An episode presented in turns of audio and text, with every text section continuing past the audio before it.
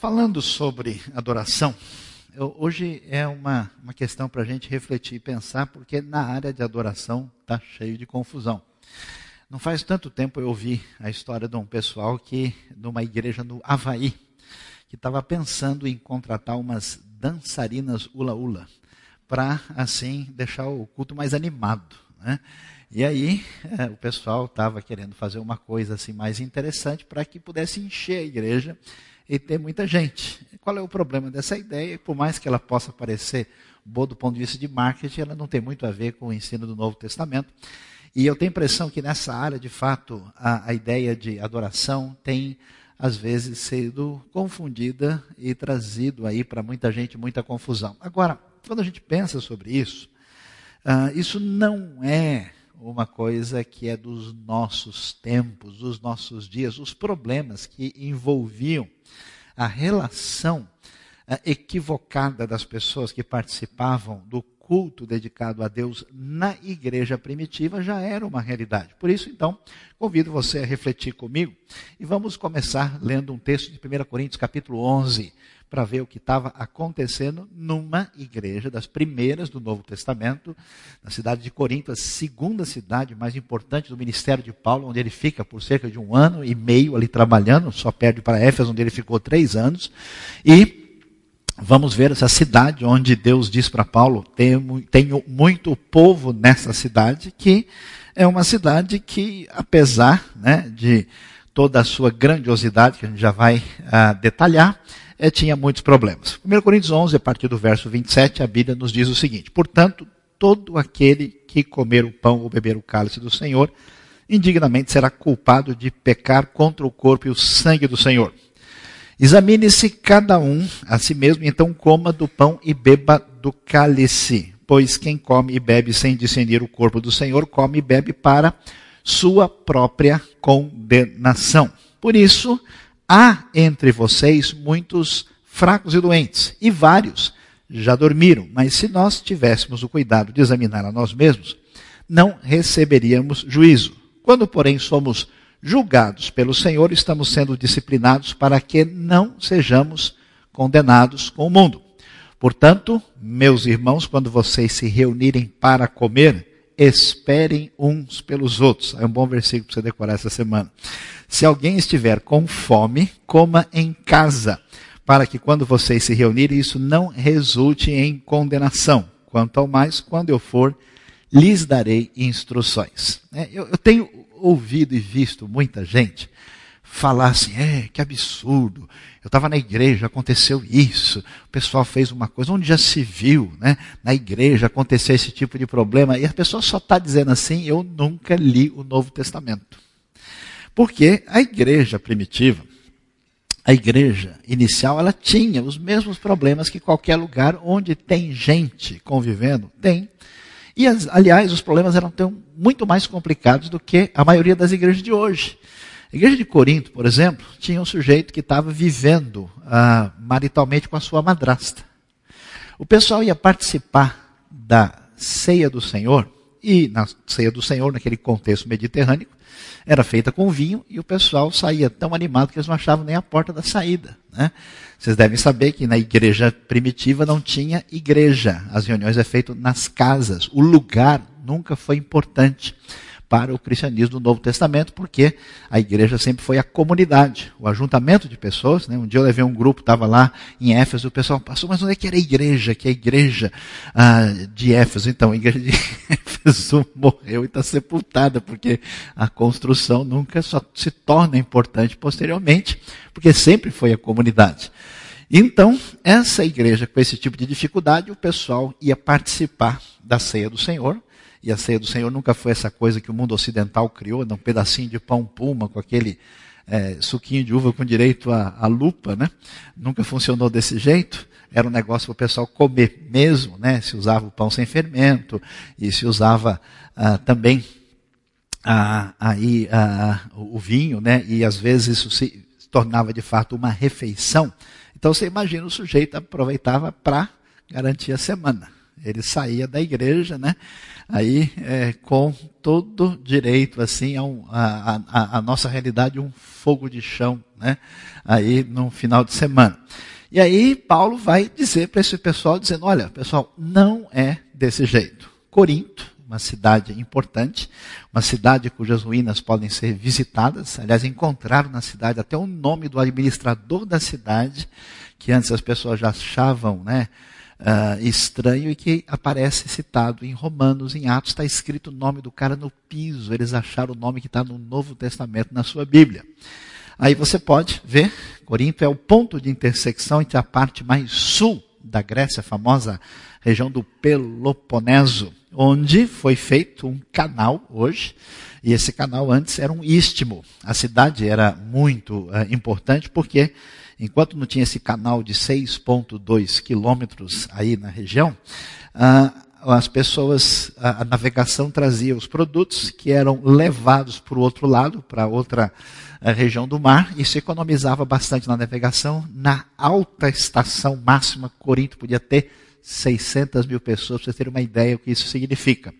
O famoso templo de Afrodite, na parte mais elevada da colina ali da cidade, tinha cerca de mil prostitutas cultuais. Então você imagina a, a, a visão hebraica, ética, cristã, chegando nesse ambiente pagão grego, no meio dessa comunidade toda complicada, certamente eles iam sofrer aí uns solavancos nesse ajuste de realinhamento de comportamento dentro da realidade que o Evangelho significava para eles. Portanto, a gente vai ver o que, que vai acontecer. A igreja de Corinto está entre as mais problemáticas do Novo Testamento. Você está deprimido, está chateado, está né? Tá achando que você tem um problema na vida? Leia 1 Coríntios, você vai dizer, minha vida é tão abençoada. Né? Você começa a ler 1 Coríntios e termina cantando com salmos, porque se tem situação difícil é exatamente na igreja de Corinto.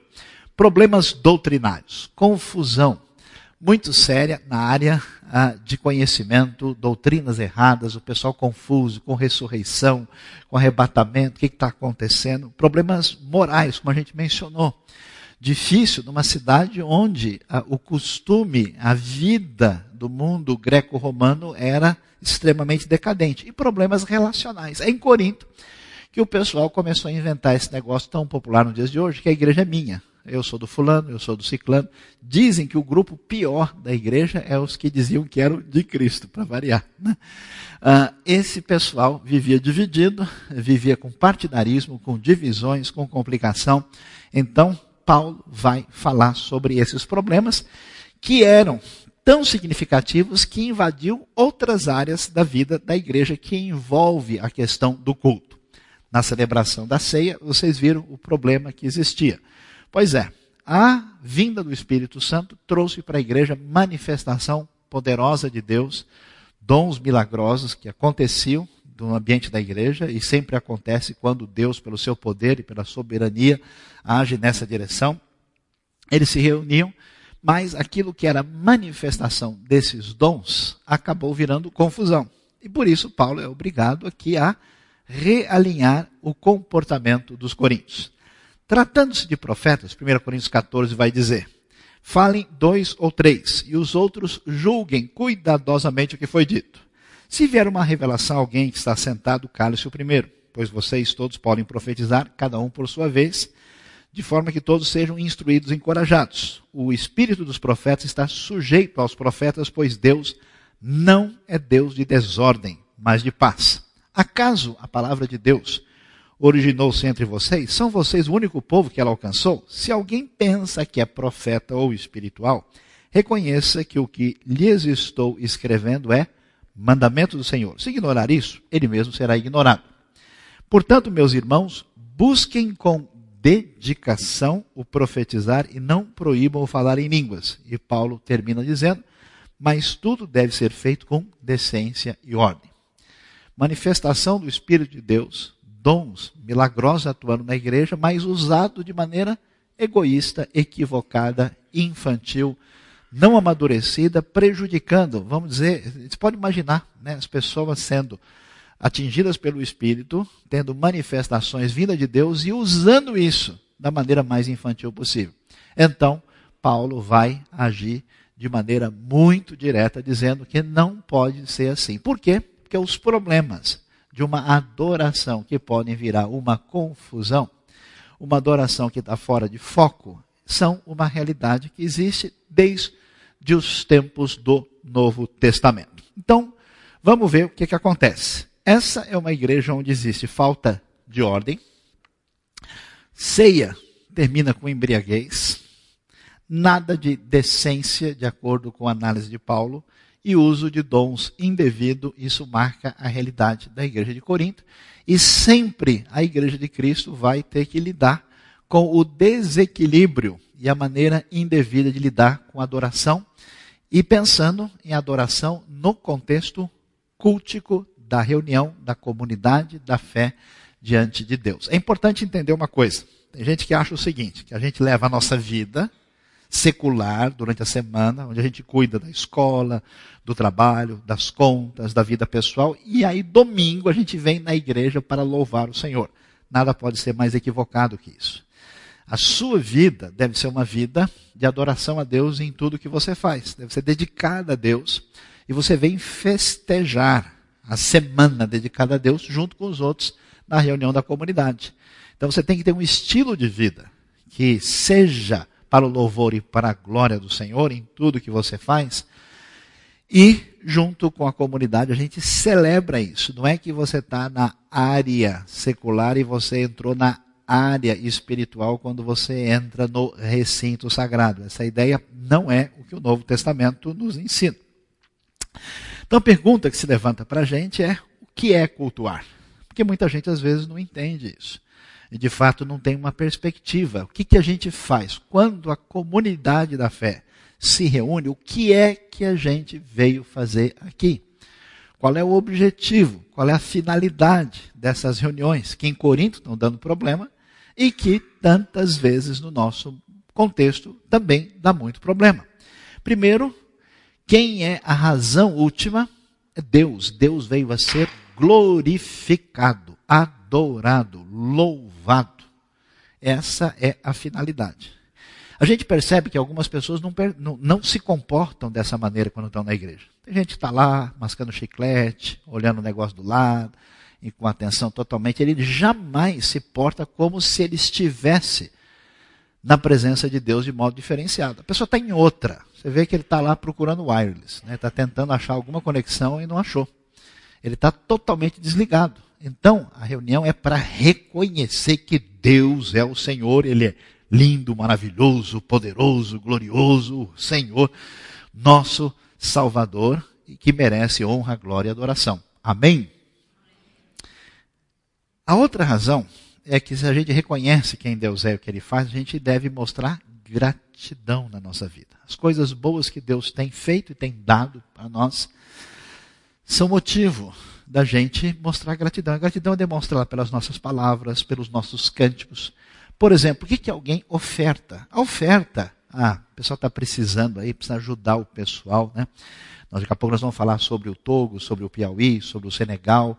Ah, o pessoal está precisando, dá uma ajuda aí para ver se ah, melhora lá a situação. Não é essa atitude.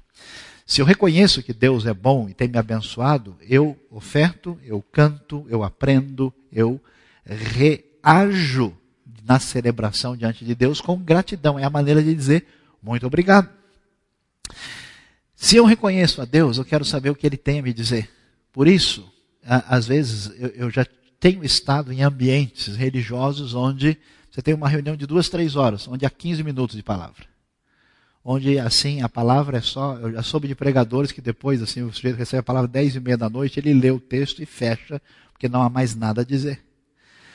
A palavra de Deus é a verdade de Deus que deve ser ouvida. Ouve, ó Israel, o Senhor nosso Deus é o único Deus. O que Deus pede para você o tempo todo é ouve. Então faça o favor de ouvir. É simples.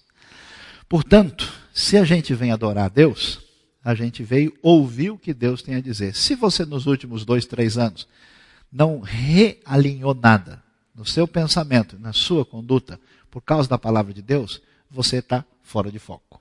Ouvir o que Deus tem a dizer. Todos nós fraquejamos, erramos em palavra, em pensamento, em ação.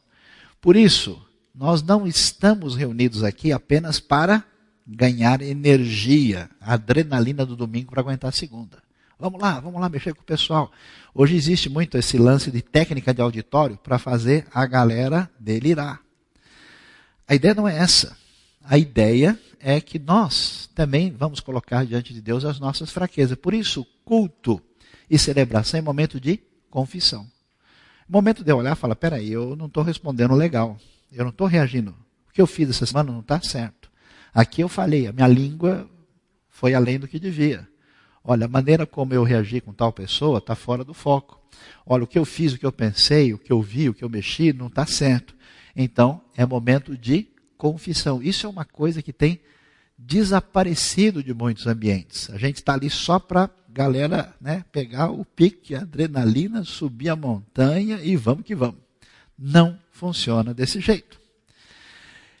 Nós precisamos praticar confissão, mas tudo de maravilhoso que Deus nos dá é digno de festa. Então, nós participamos de uma reunião que é celebração, é festa, alegria, comemoração. É tão interessante. Você lê os salmos, eu gosto de ler os salmos, salmos é uma benção, né? Tem uns salmos assim que, que é bom. Você está você tá com dor, né? Está doendo, você, você, você conecta no salmo, você sente a dor do salmista ligada na sua e depois o Ministério da Saúde Espiritual diverte. Pode fazer muito bem a sua vida, né? Tem uma terapia profunda assim. Mas ao mesmo tempo, quando a gente está assim no clima da comemoração, e você lê um salmo exuberante, viçoso, cheio de vida. Quantas vezes o salmo diz, regozijemos, cantemos, adoremos. Hebraico até falta a palavra, né? Tem uma atrás da outra para dizer alegria cada vez mais intensa. Eu nem vou contar todas, senão tenho medo que possa acontecer aqui, né? Tem palavra que no texto original quer dizer rodopiemos. Imagina só assim, imagine. Imagina o Evandro, a Lucitânia, assim, né? Sair rodopiando aqui na frente vai ser um negócio complicado. Assim. vou até tomar um copo de água aqui para ver se a coisa fica mais tranquilo. Então, essa celebração envolve o que significa adoração. Né? Às vezes é complicado, né? Ah, o pessoal cantando um cântico alegre e a pessoa com aquela cara de ponto de interrogação, olhando assim, totalmente desconectada. É também a festa da unidade. Por quê? Porque não existe fé cristã de verdade separada do corpo de Cristo. Eu já falei para o pessoal, e repito, daqui a pouco o pessoal vai inventar a ceia do Senhor por e-mail. O cara recebe né, o anexo e clica e faz. Pronto, você já bebeu a ceia do Senhor. Né?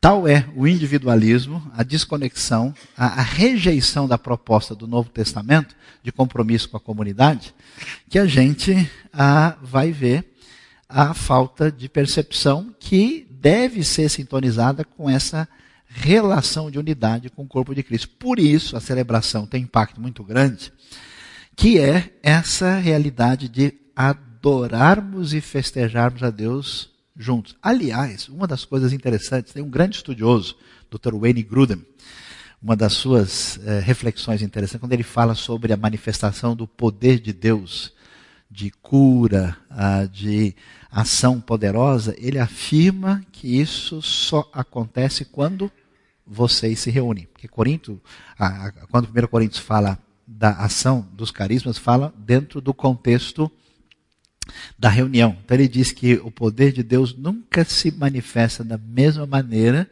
de quando a comunidade está reunida. Existe uma coisa diferente quando dois ou três estão reunidos no nome de Jesus. Existe uma ministração diferente, existe um poder diferente, existe cura, libertação, vida. Há uma festa da unidade. E que mais? A razão de ser da comunidade da fé é trazer boas notícias. Que notícias é, são essas? O reino chegou. Por que, que é importante saber que o reino chegou? Porque você olha para o mundo, a última impressão que você tem é que o reino chegou. Parece que está tudo fora do lugar. Parece que tem o reino do mal, parece que é o reino da corrupção, da maldade, do engano, de tudo que você imagina que deveria ser diferente. Né? Você termina o dia assim, você viu umas 89 coisas que você diz, isso poderia ser diferente. O reino chegou, chegou silenciosamente, com a vinda do Messias, atinge o coração das pessoas, muda vidas, muda famílias, vai né, crescendo como fermento, vai mudando, vai atingindo o mundo e esse reino vai fazendo diferença na vida, na sociedade, até que ele se complete permanentemente com a vinda do Messias Cristo Jesus. Então, o anúncio do reino está aqui para anunciar a grande mudança e as coisas boas que o poder do evangelho do reino faz na vida das pessoas. Por isso, a comunidade da fé. A gente não faz ideia. Uma comunidade sintonizada em adoração a Deus, e adoração é igual a servir na língua original, prestar culto é a mesma palavra para servir. Essa realidade, essa ação de Deus na vida da gente, o impacto que isso causa nos outros é impressionante. Porque uma comunidade com 100 pessoas, com 200 pessoas, com 500, por mil, quando essas pessoas agem em favor do reino, que poder multiplicador esse tem. Por isso, a ação diabólica é sempre destruir essa potencialidade do reino de Deus. É por isso que, inexplicavelmente, você sente desânimo de graça, barato, por certas coisas que envolve essa realidade do reino. Por isso, cultuar envolve isso. Aí, o que, que acontece? Acontece que, na hora da adoração, na hora de fazer esse culto, na hora de celebrar, a coisa muitas vezes perde a direção e a gente vê muitas vezes confusão. Eu queria tentar aqui fazer uma mistura de uma mensagem com um estudo para a gente pensar em alguns dos problemas, desencontros, dificuldades que fazem parte da nossa realidade e têm, na minha maneira de entender, dificultado a nossa adoração adequada quando a adoração vira complicação, vira confusão, uh, vira de fato uma coisa totalmente destoada do Novo Testamento. Quais são alguns dos problemas que a gente deve considerar? Primeiro, falta de contextualização. Adoração é feita a Deus, mas ela é feita dentro de um contexto, para as pessoas participarem, as pessoas que têm pertinência a um determinado ambiente. É impressionante que Paulo, quando vai falar do evangelho para os judeus, o que, que ele faz? Ele vai na sinagoga, ele abre o Velho Testamento, ele fala, olha, como foi dito aos pais e os profetas, ele lê a Torá, ele cita os profetas, ele cita os salmos, porque ele sabe o contexto. Mas ele está em Atenas, está no meio dos gregos, ele não é maluco de fazer uma coisa dessa. Ele nem vai citar o Antigo Testamento. Esses gregos nem tinham ideia do que se tratava. Ele vai citar quem? Os poetas deles. Então, a contextualização está em sintonia com o paradigma do Evangelho. Se a gente não fala e não comunica e não adora sintonizado com o contexto, a gente perde o ponto. É, é o desprezar das pessoas que estão sendo ministradas. Por isso é importante que a gente tenha diferentes estilos e jeitos de adoração sem comprometer o conteúdo. Por exemplo, nós temos pela manhã, você sabe que 10 horas, uma celebração, ou melhor, um culto diferente desse, cantando hinos históricos, uma celebração mais tradicional. A gente quer fazer uma terceira num estilo mais jovem, bem mais animada do que essa aqui, porque ah, o conteúdo é o mesmo, mas as variações, o contexto, a linguagem, o jeito de se expressar, de ser, é diferente, porque o contexto é fundamental. O que acontece no Novo Testamento sempre tem essa sintonia do contexto quando é ministrada a palavra de Deus. Segunda coisa importante: adoração sem apelo e qualidade. Eu já disse, volto a repetir. Eu ouço muita gente falando assim, é, porque sabe como é que é, né? Horário brasileiro. A pessoa marca sete, chega às oito, é assim mesmo. Eu nunca vi isso. Não conheço. Alguém aqui trabalha em alguma empresa onde o horário é flexível? Tanto faz se chegar às oito, às nove, porque a empresa tem um horário brasileiro. Alguém faz algum curso em alguma faculdade que você pode chegar ao horário que você quiser e não tem nenhum tipo de problema?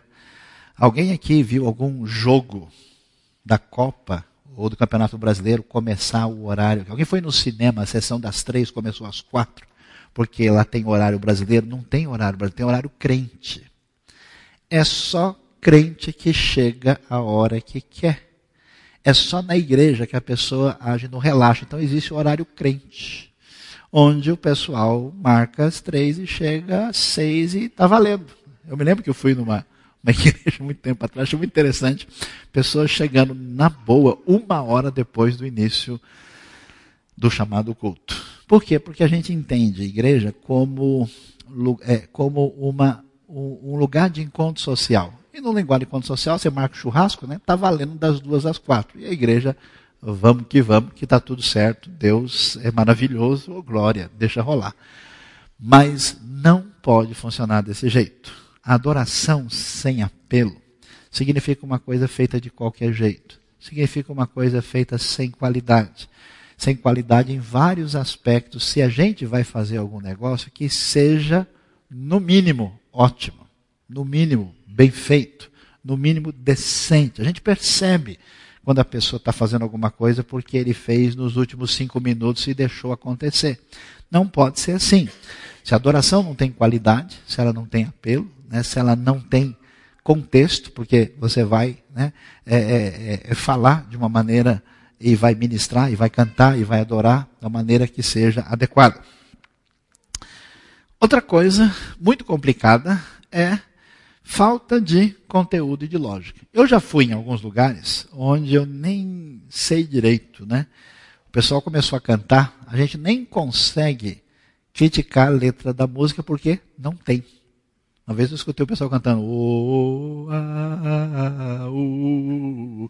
Era o elogio das vogais, introdução à fonética para crianças. Negócio muito incrível. Era só o, a, u, i, né? Então, e, não passava disso. A galera delirava, tal. Foi assim uma adrenalina total, mas nada. Né? Há coisas assim que desafiam a pós-modernidade. Há letras feitas nos dias de hoje, e eu estou começando a ficar preocupado que eu vejo que o pessoal nem presta atenção. Eu acho que se um dia, se o cara botar qualquer coisa mais estranha, o cara canta. Até os chamados crentes históricos e tradicionais. Tinha um hino famoso que o pessoal cantava, né? É, ao vir cercar-me a tentação, é Cristo a minha salvação, a minha fé e o meu amor estão firmados no Senhor. Né? Só que tinha outra estrofe que terminava de outro jeito. O pessoal cantava assim: Ao vir cercar-me a tentação com todos que no céu estão, e vamos que vamos. Como assim a tentação com todos que no céu estão? Ah, é, não, eu misturei outra estrofe, mas vamos embora. Né? É complicado. Eu me lembro, né, a, a, o que, que, é uma coisa não pensada. Né? A, o problema da, da letra é sério. Eu me lembro numa região do interior do país, com gente muito simples, ouvindo o pessoal cantar o hino que dizia numa orgia nefanda o rebelde Belsazar. Se tivesse um pentecostal, já começava a falar em línguas da glória, porque ele tinha ouvido língua estranha agora. Né? Numa orgia nefanda o rebelde Belsazar. Isso não tem pertinência, não tem relação com o contexto e é um conteúdo prejudicado. E lógica. Cânticos de hoje, às vezes, são tão pós-modernos que você não entende. O cântico diz, né? Deus é maravilhoso, né? porque o céu é azul e ele libertou Israel e nós somos felizes por causa do, uh, sei lá o que. A coisa vai desse jeito. Não tem ligação, não tem conexão. Né? Os porquês, os comos, os enquanto, eles não têm qualquer relação. Desafiam a gramática, a lógica, a coerência muito além daquilo que pedimos ou pensamos. É uma loucura total, doideira. O que, que acontece? A gente vê as pessoas de fato numa situação muito difícil por falta dessa conexão. Então, ao cultuar, ao participar da adoração, a gente precisa evitar toda e qualquer confusão. Mais algumas coisas interessantes. Anacronismo. O que é anacronismo? É quando a gente canta uma coisa que não tem mais nenhuma relação com o nosso tempo.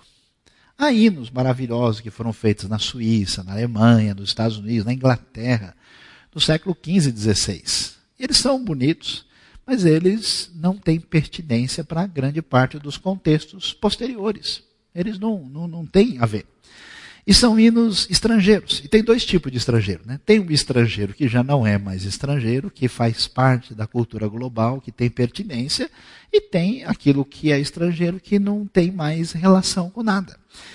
Portanto, a gente deixa de adorar adequadamente quando o nosso coeficiente de tradicionalismo exagerado faz com que a gente preserve uma coisa que não tem mais pertinência e condição de atingir a comunidade que a gente está alcançando, ministrando e interagindo. Então, alguns dos hinos antigos, eles acabam não tendo impacto nem pertinência e não fazem mínimo sentido.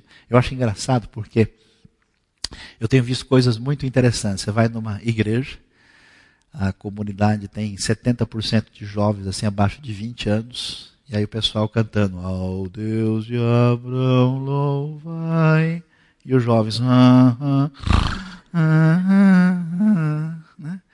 E aí você vai numa outra, onde mais da metade do pessoal tem 60, 70 anos. Pessoal, uma hora em pé, homem de guerra, Jeová. Dum, dum, dum, dum, dum. Seu nome é o exército de Deus. Né, o bicho quebrando ali, o negócio arrebentando, estourando os tímpanos, e você vê o pessoal lá, né? Assim, aguenta meia hora e depois está pedindo água, porque não tem razão de ser. Nosso mundo tem se tornado um mundo um tanto quanto confuso. Sei se vocês têm reparado nisso. Muitos dos espetáculos, shows, em abertura de eventos mundiais, em contextos ah, que envolvem propriamente show espetáculo, estão se tornando né, cada vez mais religiosos. Né? Então você canta uma música nada a ver, aí vem um pessoal canta Amazing Grace, aí vai e entra para a glória disso, entra uma, a, a, os espetáculos estão virando religiosos. Ao mesmo tempo, os cultos estão virando show. Há uma diferença muito grande. Existe um espaço para isso, de pessoas que têm capacidade artística, que vão se lançar como artista, que têm conteúdo cristão, ou conteúdo ligado à ética cristã e querem fazer diferença na, sociedade. Excelente. Mas uma coisa é uma coisa, outra coisa é outra coisa. Você está numa celebração, você não tem o indivíduo que se torna o centro do palco. Você não tem um artista, você tem pessoas conduzindo a adoração, o que é muito diferente. Portanto, culto não é show, porque vai acontecendo um processo em que as pessoas entram nesse esquema de uh, manipulação de auditório e você vê as pessoas com aquele sorriso plástico. Oh, estamos aqui. você ganhou oh, um culto de 3 milhões de reais. É isso aí. Oh, Aquela coisa fabricada, sem legitimidade, sem realidade, totalmente marketologicamente direcionada, onde nada de fato tem genuinidade e compromisso com a ideia de ensino bíblico e de apresentação da verdade e da glória de Deus. Então, existe um negócio importante. Uma coisa é fazer algo bem feito, fazer com qualidade e perder a referência e fazer com que a coisa vire simplesmente show e artificialmente conduzido fora do propósito do Novo Testamento. Além disso, nós temos dificuldades e problemas com cânticos que não são só cânticos mal feitos. Não é só que a letra é fraca, não é que é confuso, é que tem bobagem mesmo, tem heresia, tem erro, tem coisa que não tem nada a ver. E se você não é uma pessoa amadurecida que está levando a sério a sua relação com Deus, você entra de gaiato nesse processo e acaba ouvindo coisas que não tem nada a ver. Eu fico às vezes impressionado. Né? Eu me lembro uma vez que a gente foi visitar a Fundação Casa. Chegamos lá na antiga FEBEM. Aí nos reunimos ali, a primeira a, a recomendação do pessoal lá. Aqui não canta música evangélica. Aí alguém já falou, está amarrado. Queima ele, Jesus. Está vendo só? O inimigo está solto. O pessoal está querendo impedir a gente louvar o Senhor aqui. E aí a gente foi conversar com escuta, qual é o problema? Por que, que não pode cantar música aqui? Ah, porque os últimos que vieram, eles começaram a cantar assim, que vamos quebrar as cadeias e saltar as muralhas. Aleluia. Aleluia. Aí a galera da fundação falou: é nós na fita, estamos junto. Nós vamos também. Né? Quer dizer, o pessoal não está nem pensando. Né? Aquele cântico: persegui os inimigos, alcancei, persegui os, atravessei. É, é, o filme de terror de Cristo.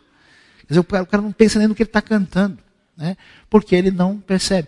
Imagina só né, o caminhão do corpo de bombeiros passando e a igreja, incendeia, Senhora, vem me incendiar. Os caras chegam com prontidão, porque o negócio é complicado. Quer dizer, há muita bobagem feita com base supostamente na emoção e que não pode ser desse jeito porque vira confusão.